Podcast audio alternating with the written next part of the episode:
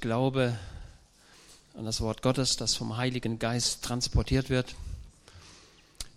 Unsere Gottesdienste lassen sich nicht immer so planen, wie der eine oder andere es sich wünscht. Wir haben keine Liturgie, in der wir sagen, jetzt kommt das und dann kommt das und dann kommt das und um 10 nach 11 kommt das Amen und dann können wir nach Hause gehen. Sondern wir sind ein lebendiger Organismus. Wir sind lebendige Menschen mit Gefühlen und Empfindungen, mit Sorgen und Wünschen. Und dazu braucht es den Gottesdienst. Schön, dass ihr alle heute Morgen gekommen seid. Wir haben heute schon eine ganze Menge Dinge begreifen können. Und als ich über das Wort Gottes nachsann, also ich habe darüber nachgedacht, was ist denn heute zu predigen? Ich saß auf meinem Motorrad. Im Moment ist das Auto kaputt, muss ich Motorrad fahren.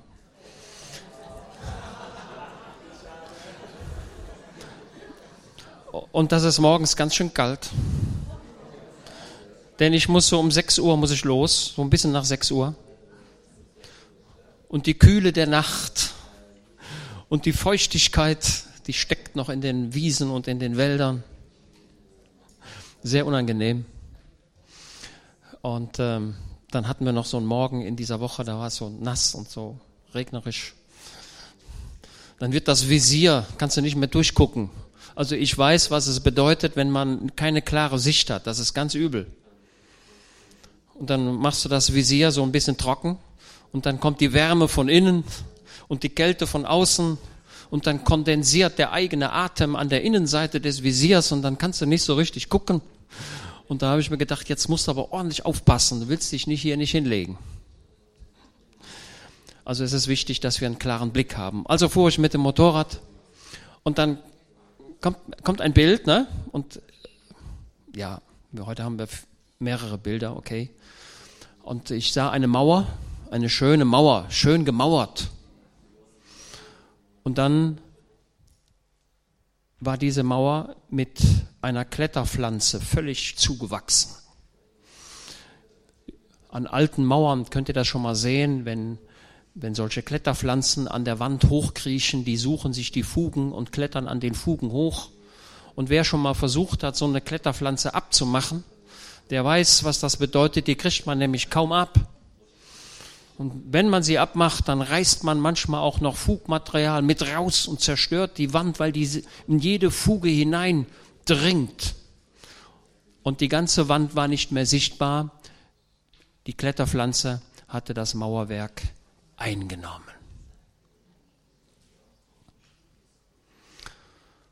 Und so ist es bei manchem Christen bei manchem gläubigen Menschen. Er folgt Jesus nach, aber es kommt dieses und jenes ins Leben hinein. Und die Kletterpflanzen wachsen an der Wand hoch und zerstören nachher das Mauerwerk. Die freie Luft ist nicht mehr sichtbar. Schauen wir mal in das Alte Testament hinein, in das zweite Buch Könige, Kapitel 2. Also ich habe eine ganze Menge Gedanken heute und ich habe mir vorgenommen, die Zuhörer nicht zu überfordern. Also ich werde jetzt nicht 20 Bibelstellen hintereinander weglesen. Das ist ein großer Fehler. Den machen, will ich nicht mehr machen. Sondern es muss einen klaren, tragenden Gedanken geben, der dann möglicherweise von verschiedenen Seiten aus beleuchtet wird, aber ein führender Gedanke. Ich hoffe, dass mir das gelingt. Im zweiten Buch der Könige, Kapitel 2, da geht es um den Elisa und den Dienst des Propheten Elisa. Ihr wisst alle, dass Elia und Elisa zusammengingen. Elia war der Ausbilder des Elisa. Der Elisa, Dankeschön, ein perfekter Jünger des Elia. Das war der, der dem Elia Wasser auf die Hände goss. Kein Dienst war ihm zu niedrig. Liebe Geschwister, denkt daran. Im Reich Gottes geht es nicht um Rangordnung, es geht nicht um Ehre, sondern es geht um Dienst. Der Herr Jesus ist der erste Diener, es geht immer nur ums Dienen. Und Elisa diente dem Elia. Und eines Tages sagte der Elia zum Elisa, Elisa, mein Dienst geht hier zu Ende. Und der Elisa sagte, wie dem auch sei, das habe ich auch gemerkt, dass dein Dienst zu Ende geht. Aber ich bleibe dran, ich gebe nicht auf. Und ihr kennt die Geschichte. Elia fuhr auf zum Himmel und der Mantel des Elia fiel herab. Und Elisa nahm den Mantel des Elia auf und nahm den Mantel, schlug auf den Jordan und der Jordan teilte sich. Und Elisa ging wieder auf die andere Seite und in welche Stadt kam er dann, als er vom Osten Richtung Westen durch den Jordan ging? Wie heißt diese Stadt, wo er dann hinkam? Jericho. Er kommt zurück nach Jericho. So, Jericho, die verfluchte Stadt. Jericho, die vom Volk Is, diese Stadt, die vom Volk Israel als erstes Bollwerk besiegt werden musste. Auf übernatürlicher Weise fielen die Mauern Jerichos. Das Volk Israel nahm diese Stadt ein. Liebe Geschwister, es gibt Bollwerke in unserem Leben zu brechen, die wir einnehmen müssen. Wir brauchen Sieg über Dinge. Wir brauchen flächendeckenden Sieg. Überall, in jeder Lebenssituation. Mir sagte ein Kollege, der neben mir saß, wir unterhielten uns und er sprach von seinen Eltern. Und dann fragte jemand, wie geht es denn deiner Mutter oder Schwiegermutter? Ich weiß nicht genau. Die Schwiegermutter muss aber auch schon so im Lebenszeitfenster so ab 80 bis 90 oder bis 100 sein, in diesem Lebenssegment. Wie geht es denn deiner Mutter? Und dann sagte er, meiner Mutter geht es wieder besser, sie hat schlechte Laune. Habt ihr das verstanden? Welch schlechtes Zeugnis. Was geht von dieser Frau aus? Wir wollen Christen sein, von denen eine angenehme Atmosphäre ausgeht. Ja, keine, keine bösen Launen. Mal so, mal so und über alles schimpfend. Also achten wir darauf. Gut, so. Der Elisa kommt auf die andere Seite zu dieser Stadt Jericho, die offensichtlich ja wieder aufgebaut worden war. Und Gott hatte gesagt, wenn diese Stadt, wer diese Stadt wieder aufbaut, es soll den Tod des Erstgeborenen kosten. Und wenn die Tore in die Stadt gehängt werden, dann soll es den Tod des Jüngsten betreffen. Und so war es auch. Diese Stadt, die nie hätte aufgebaut werden sollen, wurde doch wieder aufgebaut. Ein Sinnbild auf die Gottwidrigkeit Jericho. Aber auch der Herr Jesus kam durch Jericho. Der Jesus heilte in Jericho wen? Den blinden Bartimäus. Der ließ seinen Mantel liegen, wo so viel dran hing. Und er besuchte noch einen in dieser Stadt Jericho. Das ist so einer wie ich. Das war der Zachäus. Und ich glaube, in dieser Situation, als Jesus dann nach Jerusalem ging, begegnete ihm noch ein dritter Mensch. Das war der, von dem in der Bibel steht, der reiche Jüngling. Soweit ich das begriffen habe, sehe ich das in diesem Kontext drei Männer, der Bartimäus, der Zachäus und jener unbekannte reiche Mann. So, Elisa ist jetzt in Jericho. Und die Männer, 2. Könige 2, Vers 19, und die Männer der Stadt sagten zu Elisa, sieh doch, die Lage der Stadt ist gut, wie mein Herr doch sieht. Jericho, die Palmenstadt, dort in der Senke gelegen, diese Leute hatten die Stadt wahrscheinlich an diesem Ort gebaut, weil sie dachten, das ist gut, hier zu bauen. Und ich habe mir im Internet so ein paar Bilder angeschaut. Und die, die Israel bereist haben, die werden das viel besser wissen. Aber also das Bild, was ich gesehen habe, das war, sah da sehr grün aus. Aber die Israel-Besucher werden es vielleicht besser wissen. Auf jeden Fall, es war die Palmenstadt. Und Wasser gab es dann jede Menge. Diese alte Stadt, wahrscheinlich die älteste Stadt, die es überhaupt auf dieser Erde gibt. Siehe doch, die Lage der Stadt ist gut, wie mein Herr sieht. Und so ist es bei manchem Menschen, bei manchem gläubigen Menschen, der sagt, hör mal, es ist doch alles gut mit mir. Es ist doch alles perfekt mit mir. Der reiche Jüngling, der zu Jesus kam, drei Eigenschaften hat dieser Mann. Erstens, er war jung. Ist gut, ne? Ist gut. Zweite Eigenschaft, er war reich. Auch gut, ne? Jung und reich. Und er hat noch eine dritte Eigenschaft. Er war Chef. Er war ein Oberster. Drei Eigenschaften. Jung, reich und man darf was sagen. Und jetzt frage ich euch, wünschst du dir das auch? Die Alten wünschen sich, jung zu sein. Die Armen wünschen sich, reich zu sein. Und die nichts zu sagen haben, die wünschen sich, was, dass sie was sagen dürfen. Also ich bin schon ein paar Jahre auf dieser Erde und ich glaube, dass ich eine ganze Menge Menschen erlebt habe, in der Praxis, ganz praxisorientiert. Und ich sehe überall den Wunsch nach Geld, nach Anerkennung und Schönheit. Ja. Und das wird durch unsere Medien auch noch gefördert. Jung, reich, Chef. Dieser reiche Mensch kam zu Jesus, was er sagte, guter Lehrer, und das finden wir nur einmal im Neuen Testament, diese Ansprache, guter Lehrer, was muss ich tun, um ewiges Leben zu haben? Und Jesus sagt so ein paar Gebote, ne? Nennt ein paar Gebote. Wie viel? Ja, jetzt sind wir alle alte Christen und haben die Geschichte hundertmal gelesen. Und Jesus sagt, du sollst das nicht, du sollst das nicht, du sollst das nicht. Und dann wie viele Gebote nennt der Herr Jesus? Sechs. Und das sind die Gebote, die das, die das mitmenschliche Zusammenleben regeln. Und dieser junge Mann sagte, das alles habe ich gehalten. Hat das wirklich gehalten? Hat das wirklich gehalten? Aber er sagt, passt mal auf, Fremdwahrnehmung und Selbstwahrnehmung weichen oft erheblich voneinander ab. Okay? Jetzt wollen wir heute Morgen lernen, nicht nur, dass ich mich selbst bewerte, ich bin doch gut, sondern wir wollen heute verstehen, wie sieht Gott mich?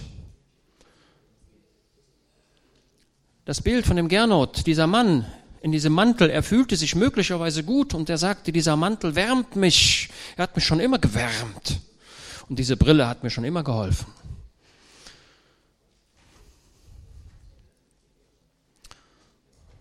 Und Jesus sagte zu diesem jungen Mann, verkaufe alles, was du hast und gib's den Armen. Das ist dein Problem. Ich verkündige nicht, liebe Leute, verkauft alles, was ihr habt und spendet das Geld ins Reich Gottes. Tut das nicht. Ihr müsst ja morgen noch Brot kaufen. Das ist völlig unvernünftig. Aber bei diesem Mann war das, das Problem. Das Geld wollte er nicht aufgeben. Jesus sollte nicht die erste Stelle in seinem Leben sein. Er sagte das und das und das, ich will mich bemühen, aber das kann ich nicht.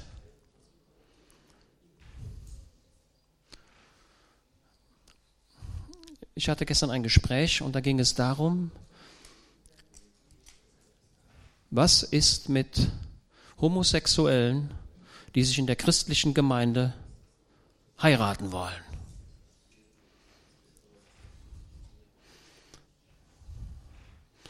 Also meine Meinung dazu ist, das geht gar nicht.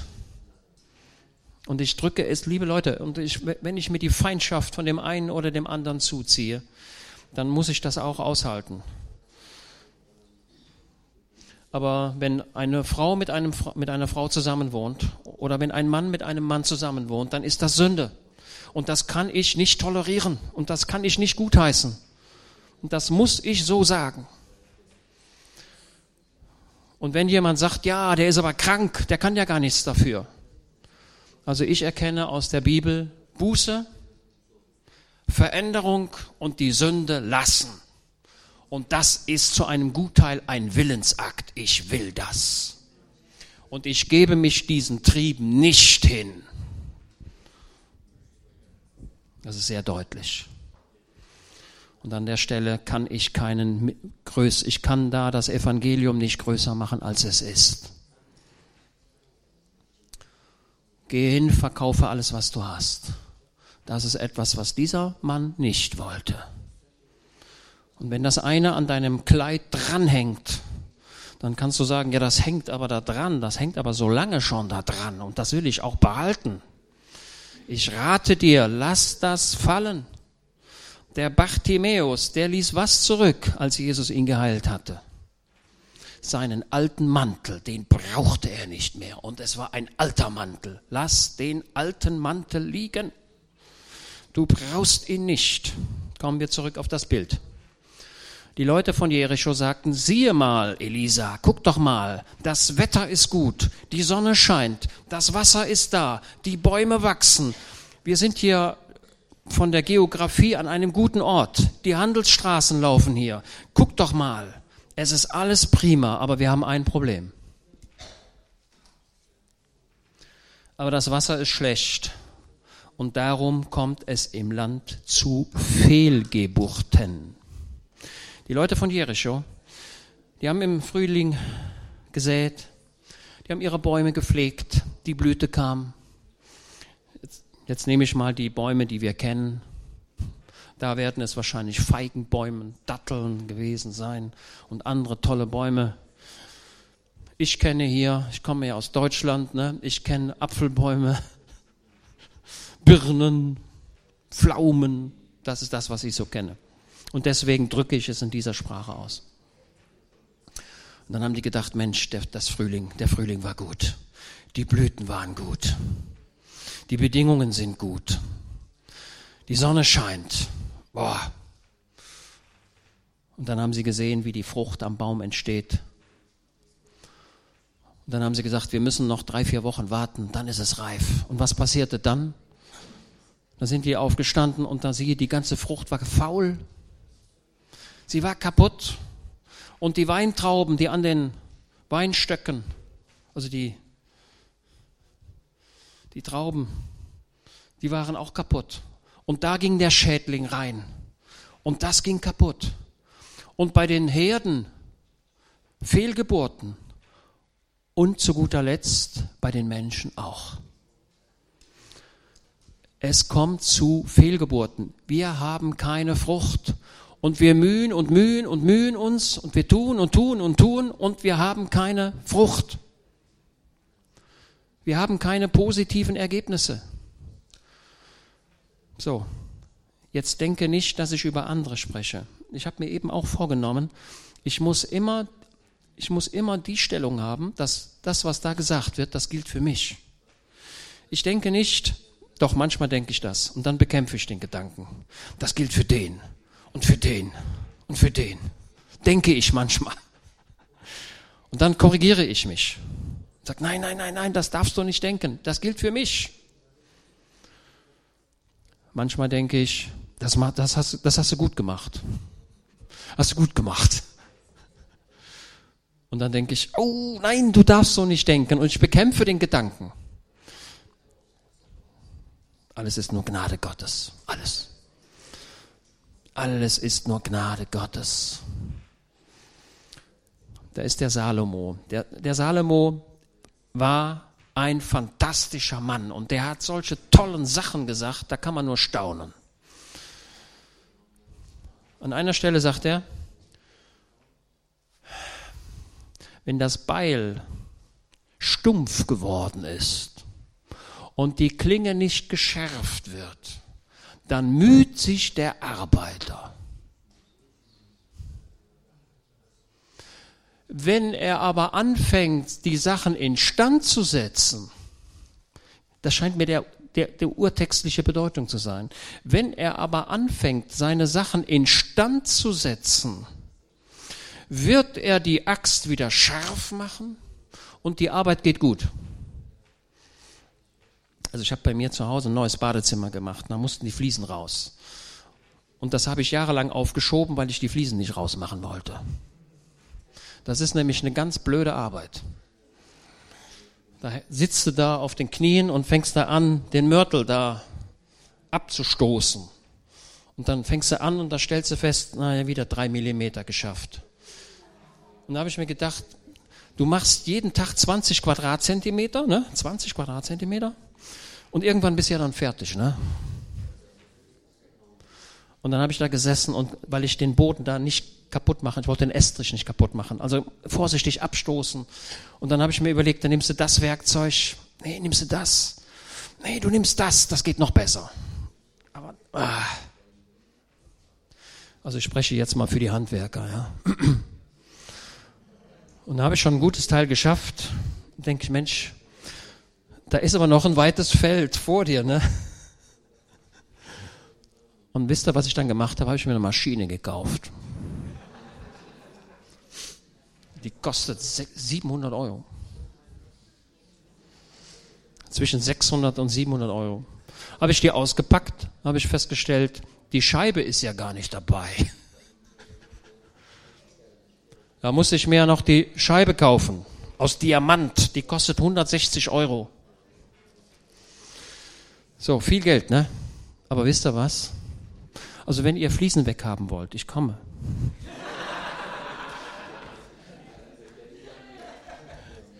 Die ist so scharf. Die beseitigt jeden Hügel und die macht alles glatt. Und wenn der schärfste Beton da ist, weg damit. Ich nehme den Gedanken nochmal auf. Salomo sagt, setz dein Werkzeug instand. Und ich sage das jetzt mal in der Auslegung. Setz dein Leben instand. Es sind Dinge in deinem Leben, die müssen weg. Das ist das, die Mauer ist überwuchert mit Sachen, die da nicht hingehören. An deiner Kleidung hängen Dinge, die dich festhalten und die dich schmutzig machen, unattraktiv. Bei uns gegenüber vor einiger Zeit saß ein Bettler am Baum. Das ist ganz ungewöhnlich für Rötgen.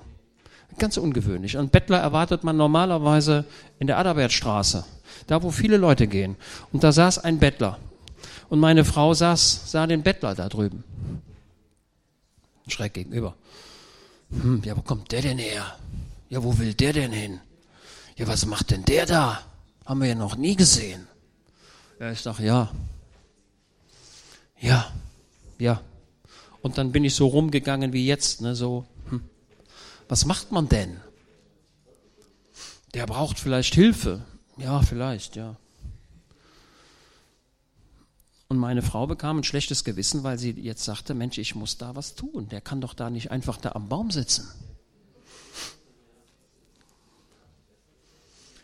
Und irgendwann war er weg. Und dann habe ich gedacht, gut, dass er weg ist.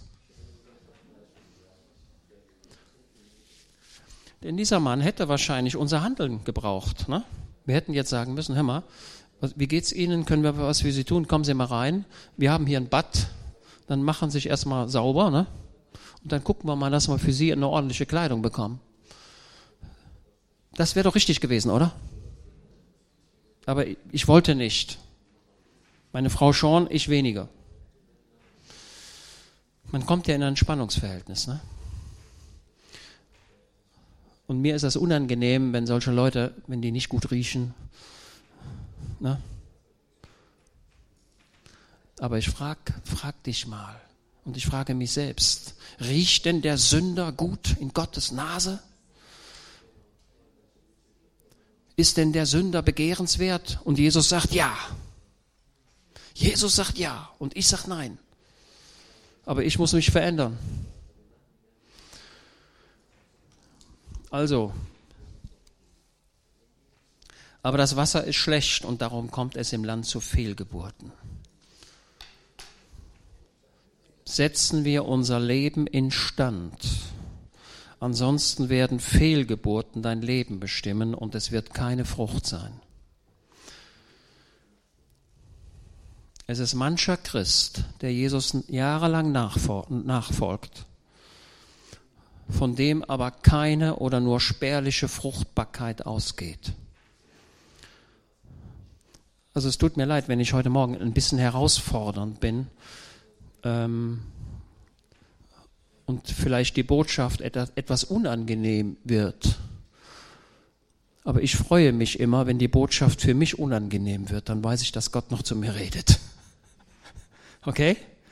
Also seien wir jetzt nicht irgendwie selbstgerecht, sondern betrachtet, also die Leute von Jericho, was ich diesen Leuten hoch anrechne. Sie sagten, die äußeren Umstände unseres Lebens sind perfekt. Dieser reiche Jüngling sagte, die Lebensumstände, in denen ich stecke, die sind perfekt. Aber trotzdem ist ein Riesenmangel da. Dieser reiche Jüngling, der sagte, was, er merkte, was will er haben? Bei aller Jugendlichkeit, bei aller Schönheit, mir fehlt was. Wie geht es weiter, wenn ich tot bin? Ich will ewiges Leben haben. Ich brauche Sicherheit für mein Leben. Und ich betone an dieser Stelle auch nochmal sehr deutlich, jeder Mensch braucht Heilsgewissheit. Er braucht die Gewissheit, dass seine Sünden vergeben sind. Und die bekommt man dann, wenn man zu Jesus kommt und seine Sünde bekennt und seine Sünde lässt. Ich glaube, dass viele da sind, das sind gute Kirchengänger. Und die sagen, ja, alles wunderbar, perfekt, stimmt, das sehe ich auch so. Aber wir brauchen wir, jeder, also ich sage es nochmal, jeder braucht das persönliche Bekehrungserlebnis. Jeder braucht die Erkenntnis, ich habe meine Sünde erkannt, ich habe meine Verlorenheit erkannt und Jesus hat meine Sünde vergeben. Ich weiß es. Ich bin kein Kind des Teufels, sondern ein Kind Gottes.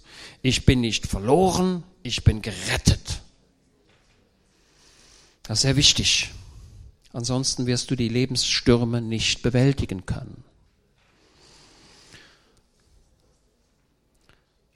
Also diese Leute von Jericho, sie erkannten, wir haben ein Problem. Wir haben ein Problem. Gott sei Dank war der Elisa da der Elia und der Elisa und in Jericho, da gab es eine Prophetenschule. Also das ist nicht so, dass, dass, dass da nichts bekannt gewesen wäre, von, dass es einen Gott im Himmel gibt. Aber irgendwie hatten die Leute von Jericho ihr Problem immer aufgeschoben. Nächstes Jahr wird die Ernte besser. Wir wollen noch uns, wir wollen uns noch stärker bemühen. Und je mehr sie sich bemühten, die Resultate waren immer dieselben. Keine Frucht.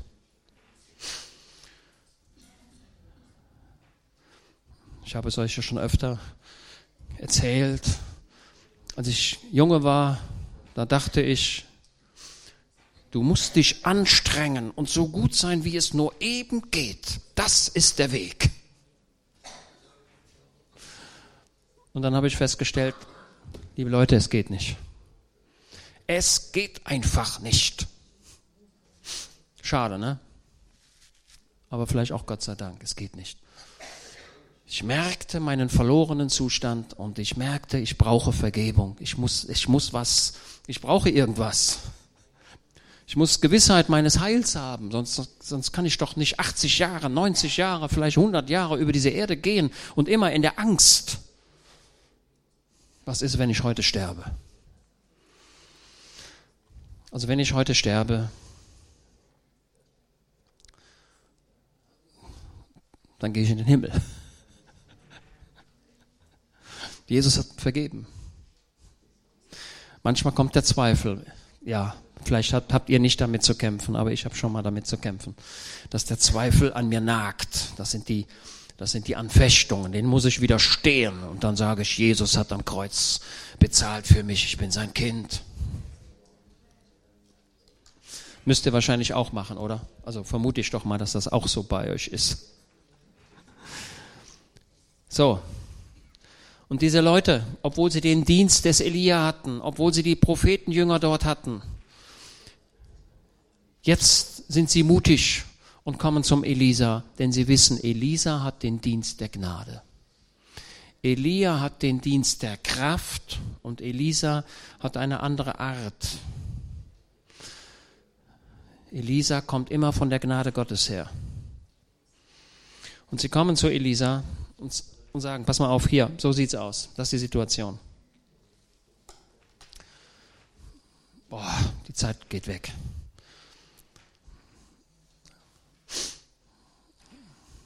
Okay, meinem Grundsatz folgend, dass der tragende Gedanke bleiben muss, muss ich mich disziplinieren. So, ihr habt Zeit, okay. So, da sagte der Elisa, bringt mir eine neue Schale. Und ich habe überlegt und überlegt und überlegt, Mensch, was macht der Elisa denn da? Ey, bringt mir eine Schale.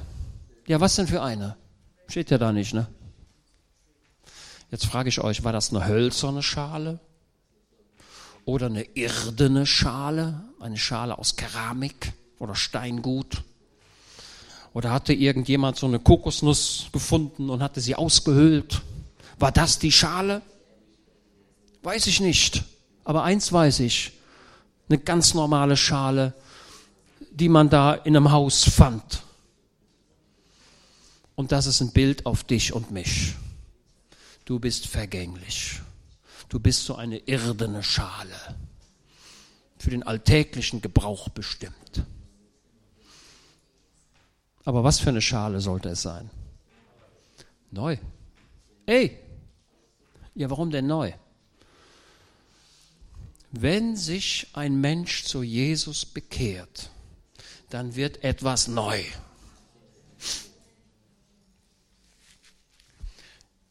in meiner Auslegung, ich lasse alternative Auslegungen lasse ich zu, okay? Aber ich lege das heute mal so aus. Die Schale, das bist du. Und der Herr Jesus möchte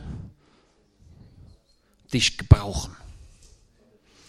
Du sollst nicht in irgendeinem Regal oben rechts stehen und dort versauern. Also bei uns ich manchmal gucke ich so in die Schränke und dann sehe ich, Mensch, da ist ja noch der Topf.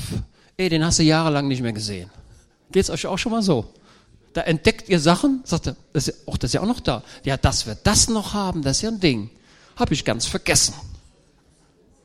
Wir haben so einen tollen kleinen Topf von Le Creuset, das empfehle ich, Le Creuset. Die sind unendlich teuer, aber das sind die besten Töpfe, die es auf dieser Erde gibt. Die Franzosen haben es erfunden. Le Creuset. Das sind Töpfe. Unendlich schwer, aber perfekt. Es ist manchmal so, dass du sagst, ach, das ist ja auch noch da. Meine Botschaft heute Morgen ist, der Herr Jesus möchte dich gebrauchen. Und du sollst nicht in irgendeinem Schrank in die Vergessenheit geraten. Vielleicht sagst du, wer braucht mich denn? Ich bin wertlos dann überlege mal, ob du nicht vortreten musst und sagst, Herr Jesus, ich bin auch noch da. Also ich möchte sagen, der Christ ist aktiv. Er geht aktiv nach vorne und sagt, Herr Jesus, hier bin ich. Okay?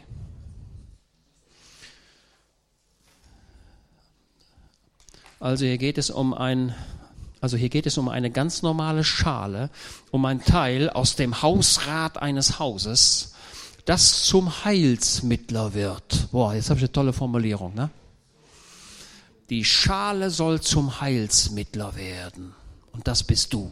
Jesus möchte dich gebrauchen. Der Heilige Geist möchte dich erfüllen.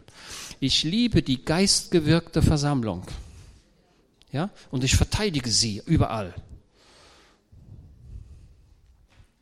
Und sei es, dass Leute sagen, ihr habt ja keine Liturgie, ihr habt ja Unordnung. Trotzdem bleibe ich dabei. Lieber den Geist Gottes als eine tote Liturgie. So, und diese neue Schale, wird, da wird ihm eine gebracht. Das bist du, der durch die, der du durch die Gnade Gottes neues Leben empfangen hast. Das ist die, ne, wie, der Nick, wie Jesus zum Nikodemus sagt. Ihr müsst von neuem geboren sein. Du kannst nicht mit deinem alten Wesen also stellt dir mal vor, die hätten zum Elisa so eine olle Schale gebracht, wo die Essensreste noch von gestern drin gewesen wären. Unmöglich. Was in den Dienst Gottes gestellt wird, ist neu. So, Gott gibt sich nicht mit Altem zufrieden und nein, nein, nein, nein, nein, nein. Also er gibt sich mit dem irdenen Gefäß zufrieden, aber es muss neu sein. So, das bist du. Gott möchte dich gebrauchen, Gott möchte dich nutzen stelle dich zur Verfügung. Aber wichtig ist, neu. Komme nicht mit deinen alten Kleidern. Komme nicht mit deinen alten Vorstellungen. Es muss neu sein. Und jetzt kommt da was rein. Was kommt da rein? Salz kommt da rein. Ja, jetzt habt ihr da, stellt euch so eine Schale vor und jetzt ist das Salz da drin. Ja, ja, was soll das denn? So, im israelischen Opferdienst. Was brauchte man, wenn man die Opfer brachte? Salz. Ich habe es nicht bis in die Tiefe durchdrungen. Ich weiß wohl, dass Salz die Verderbnis aufhält. Und ich weiß wohl, dass Jesus gesagt hat, ihr seid das Salz der Erde. Und ich weiß auch, dass der Herr Jesus gesagt hat, eure Rede sei alle Zeit mit Salz gewürzt. Und ich weiß auch aus dem Alten Testament, dass wenn ein Bund geschlossen wurde, ein Bund, dann brauchte man Salz. Da, ne? Also das Alte Testament ist ja klar an verschiedenen Stellen, aber das machen wir jetzt nicht. Das könnte man in der Bibelstunde machen, aber heute nicht. Das Salz gehört dazu. Als wenn hier Gott mir zurufen möchte, ich will dich brauchen. Trete mit mir in einen Bund. Ich will mit dir arbeiten. Du sollst ein Teil meines Heilswerkes werden und du sollst ein Heils, ein Instrument werden, durch das ich meine Gnade transportieren kann. Zu wem denn? Was ist denn das Ziel? Das Ziel ist, dass das Wasser, das hatten die erkannt, das Wasser war faul. Und das muss gereinigt werden, das muss geheilt werden, nicht gereinigt, geheilt werden. Das muss grundsätzlich geheilt werden. Da brauchen wir nicht, wir machen noch einen Brunnen und dann schmeißen wir da noch ein paar Äste rein und da machen wir noch einen neuen Brunnen, wollen mal gucken, ob das Wasser da besser ist. Die ganze Jericho-Gegend war verseucht. Diese Erde ist durch die Sünde verseucht. Gestern hatten wir ein Gespräch und da ging es um, ihr kennt da einen Vers aus dem Alten Testament ziemlich weit vorne, da heißt es, ähm, ähm, da heißt es, zur Frau gesprochen und dein Begehren wird gegen deinen Mann sein und der Mann wird über dich herrschen. Kennt ihr diesen kleinen Vers aus vorne aus, vorne aus dem Alten Testament? So, und dieser Vers, der wird immer falsch verstanden. Deswegen sage ich Ihnen jetzt mal in klarem Deutsch. Frauen und Männer wollen übereinander herrschen. Es ist ein dauernder Geschlechterkampf, der auf dieser Erde tobt, zwischen Mann und Frau.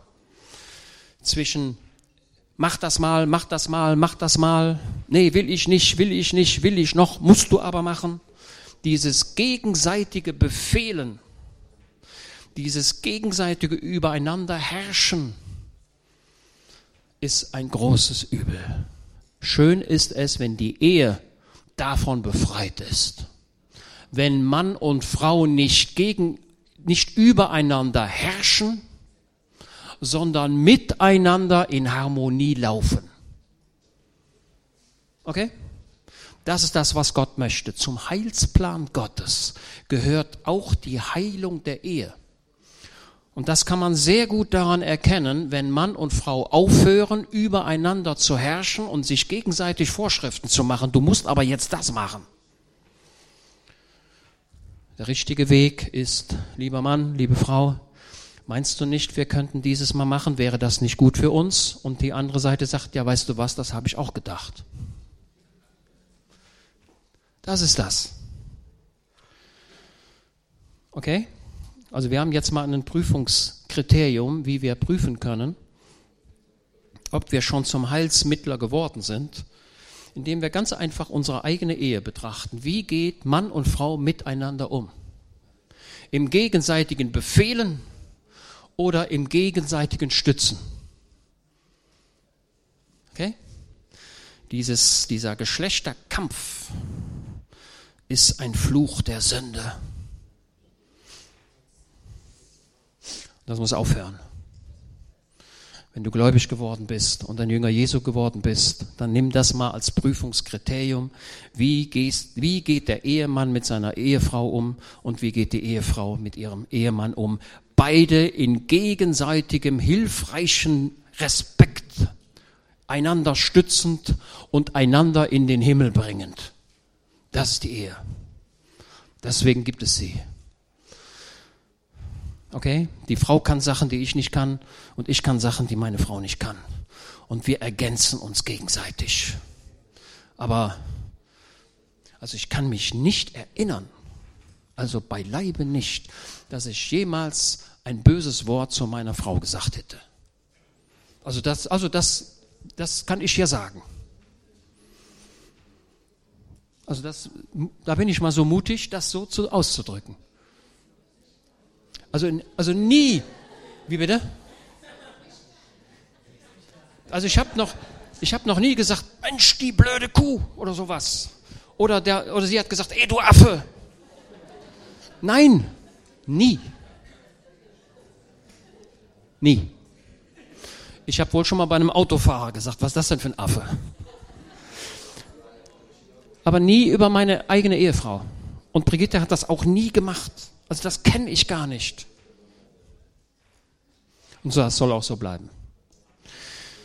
Wir wollen im gegenseitigen Respekt und Fürsorge uns einander in den Himmel bringen.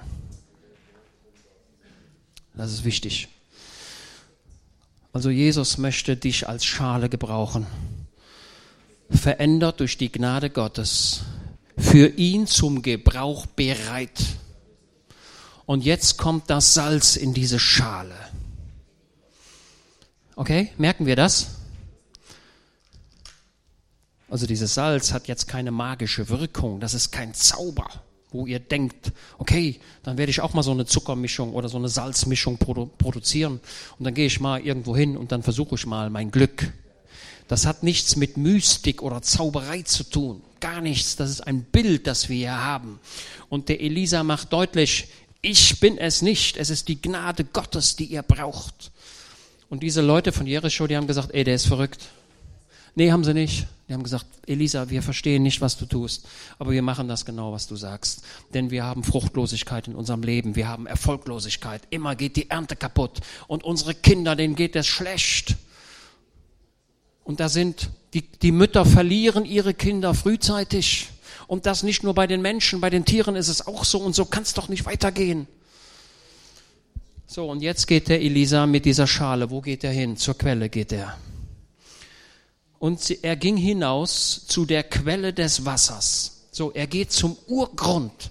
Er geht nicht irgendwo hin und sagt, okay, dann schmeißen wir das mal dahin, sondern er geht zum, zu der Quelle, also zum Urgrund. Also nicht die Symptome werden bekämpft, sondern was? Die Ursache. Die Ärzte, die können meistens nur Symptome bekämpfen. Und das ist auch schon mal gut. Aber besser ist, wenn die Ursache beseitigt wird. Wenn das, was an deinem Rock hängt, weg damit. Das Gewächs, was an deiner Lebenswand hochgewachsen ist und das dich gar nicht mehr transparent macht, man sieht dich nicht mehr. Also wenn dein Nachbar dich nicht als gläubigen Christen kennt, sondern als wie, der ist gläubig, habe ich ja noch gar nicht gewusst. Also wenn das so ist, dann bist du im Reich Gottes unbrauchbar. Okay? Dann fang an, diese alten, diese alten ja, ich habe da so einen Baum und da ist so ein Efeu an dem Baum hoch. Okay? Das wächst da so hoch. Und ähm, da habe ich gesagt, okay, pass mal auf, du schneidest das einfach unten ab und dann geht das oben kaputt. Ne? Jo. Aber diese alten Pflanzen, die da immer noch sind, ey, die sind nach zig Jahren, sind die noch da. Ey, die gehen gar nicht weg. Also, Salomo sagte, wenn deine Axt scharf sein soll, dann setze sie instand. Wenn du für das Reich Gottes brauchbar sein möchtest, dann setze dich selbst instand. Sorge mal, geb, sage Herr Jesus, was ist es, was bei mir faul ist? Ja, bei dem einen ist es das Geld. Bei dem anderen ist es eine übertriebene, einen übertriebenen Hang zu, zum ewig Jungsein. Also bei mir auf der Dienststelle, ich habe bei mir eine Dame, dafür bin ich verantwortlich für diese Dame. Diese Dame kann nicht alt werden. Sie hat ein Riesenproblem mit dem Altwerden. Sie ist schon alt, sieht aber aus wie ein junges Mädchen. Weil sie sagt, ich, ich, ich darf nicht alt werden, ich darf nicht alt werden, ich darf nicht alt werden, ich muss attraktiv bleiben, ich darf nicht. Und sie ist in diesem Gedanken gefangen und das seit Jahrzehnten. Und kommt nicht zur Lebensfreude. Sie hat Angst. Wie sehe ich aus? Was denken die anderen?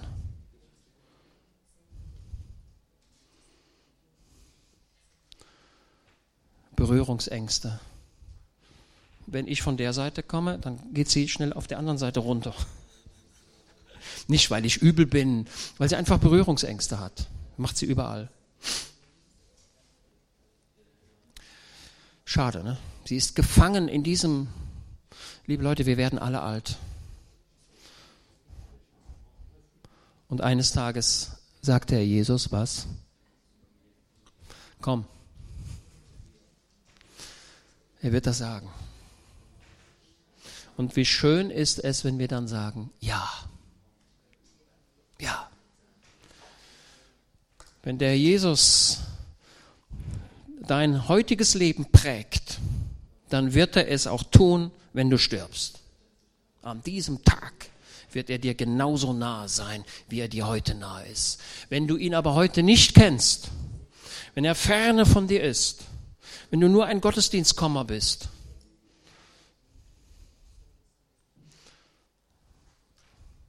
Ja, du wirst in den Himmel kommen, glaube ich auch.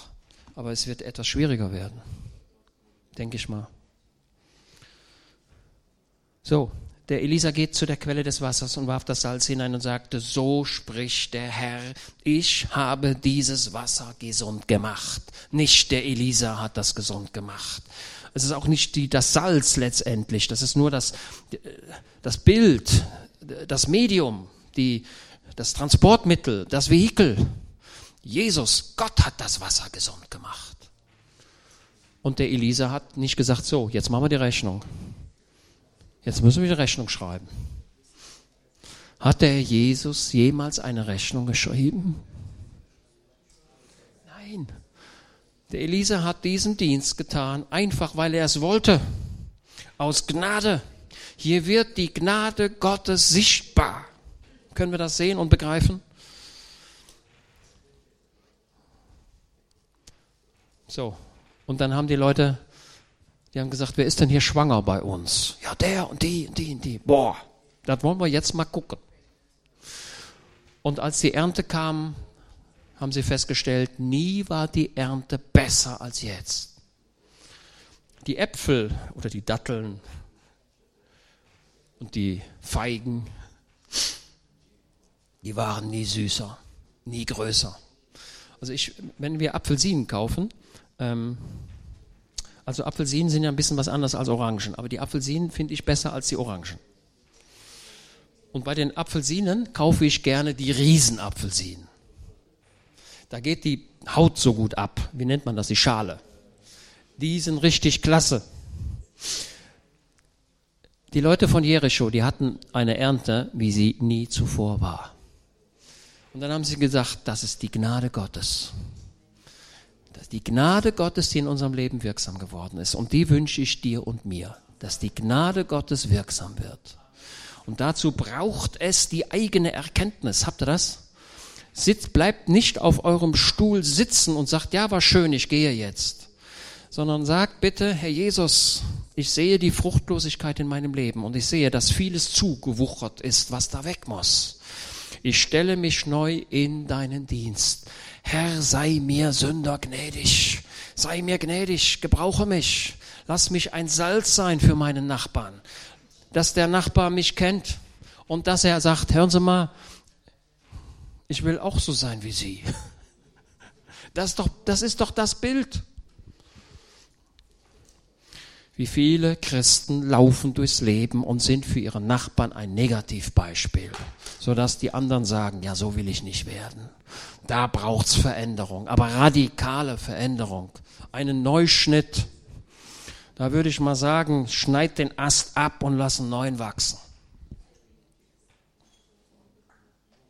Bei uns auf der Wiese steht eine Birke. Und was machen die jungen Leute, wenn der 1. Mai kommt? Da suchen die sich so einen Baum, ne? Und da haben die versucht, die Birke auszureißen ich weiß nicht, ein paar junge Männer haben sich dann, haben den Baum da so gebogen, ne? so gebogen und dann haben die da dran gerissen. Die hatten ja keinen Trecker oder eine Kette oder einen Kran oder so ein Bagger. Haben die da dran gerissen, wie die Wilden. Aber die haben den nicht ausgerissen. Der Baum ist aber jetzt ziemlich schief geworden. Und dann habe ich ein Seil da dran gemacht, um den wieder aufzurichten. Ist mir noch nicht so ganz gelungen. Ich muss mal gucken, was der Baum dieses Jahr macht. Ob er sich wieder richtet.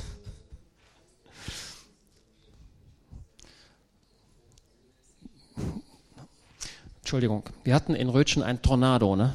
Habt ihr mitbekommen? Und der Tornado, der kommt wie ein Hubschrauber bei dir vorbei. Du kriegst Angst wegen des Lärms. Du denkst, Läuft denn hier ein Trecker? Was ist los? Also wenn du den nicht siehst, dann wirst du ihn hören. Und der ist wie eine große Raupe, der sägt alles um. Kannst du ein Rötchen in den Wald gehen, da liegen so viele Tannen um. Ganze Flächen sind einfach weg, abgemäht, weg. Aber die jungen Bäume sind alle noch da. Die konnten sich nämlich biegen Okay? Die konnten sich biegen. Das ist so ein gutes Bild, oder? Amen. Stehen wir auf und beten.